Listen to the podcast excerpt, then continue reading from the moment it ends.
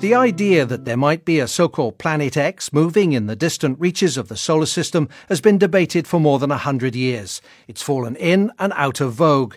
The latest claim is based on an analysis of the movements of objects in a band of icy material orbiting more than 3 billion miles away, known as the Kuiper Belt.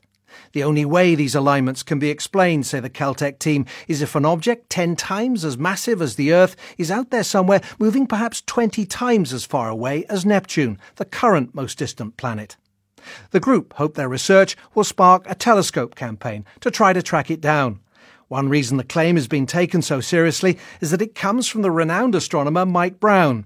It was his discoveries in the outer solar system that eventually led to Pluto losing its planet status in 2006.